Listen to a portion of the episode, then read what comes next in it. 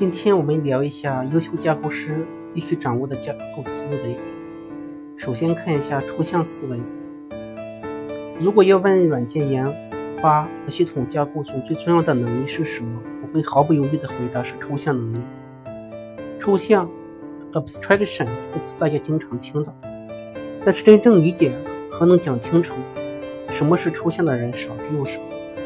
抽象其实是这样定义的：对某种事物进行简化表示或描述的过程。抽象让我们关注要素，隐藏额外细节。对一扇门，你看到什么？你看到的是一扇门，对不对？你看到它不是木头，也不是碳原子，这个门就是抽象，而木头或者碳原子是细节。因为你可以看到门上有门把手，你看到的不是铁，也不是铁原子。门把手就是抽象，铁盒、铁原子就是细节。在系统架构和设计中，抽象帮助我们从大处着眼，get off mind about big picture，隐藏细节，temporarily hide details。抽象能力的强弱直接决定了我们能解决问题的复杂性和规模的大小。下面是我们小时候玩的积木。我发现小的时候喜欢玩大积木，并且大的很快的。和好的小朋友一般抽象能力都比较强。上头右边的积木城堡就是抽象。这个城堡，如果你仔细看，它其实还是由若干个子模块构成。这些模块是由子抽象单元。左边的各种形状的积木是细节。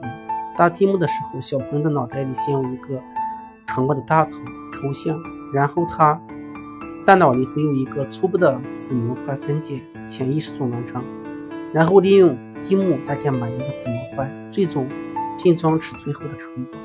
这里头有一个自顶向下的分支设计，然后自己向上的组合过程。这个分支分支思维非常重要，我们后面会讲。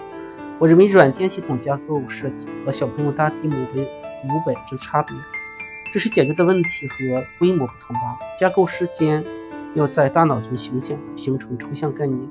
然后是子模块分解，然后依次实现子模块，最后将子模块拼装组合起来，形成最后系统。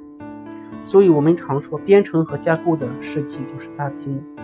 优秀的架构师受职业习惯影响，眼睛里看到的世界都是模块化、拼装组成的。抽象能力不仅对软件系统架构设计重要，对建筑、商业、管理等人类其他领域活动同样非常重要。其实可以这样认为。我们生存的世界都是在抽象的基础上构建起来的。离开抽象，人类将寸寸步难行。这里随便提一下抽象的层次跳跃问题，这个在开发中是蛮普遍的。有经验的程序员写代码会保持抽象层次的一致性，代码读起来像讲故事，比较清晰易理解；而没有经验的程序员往往明显的抽象层次跳跃，代码读起来就比较累。这个抽象能力不足，不足。造成的。举个例子，一个电商网网站处理订单时，一般一般会走这样一个流程：更新库存、打折计算、支付卡交验、支付、送货。上述流程的抽象是同一个层次上的，比较清晰易于理解。但是没有经验的程序员在实现这个流程的时候，代码层次跳跃。比如说主流程到支付卡交验这一块，它的代码会突然跳出一段一行银行 API 远程交用。这个就是抽象跳跃。银行的 API 将用是细节，应该封装在 A card verification 这个抽象里。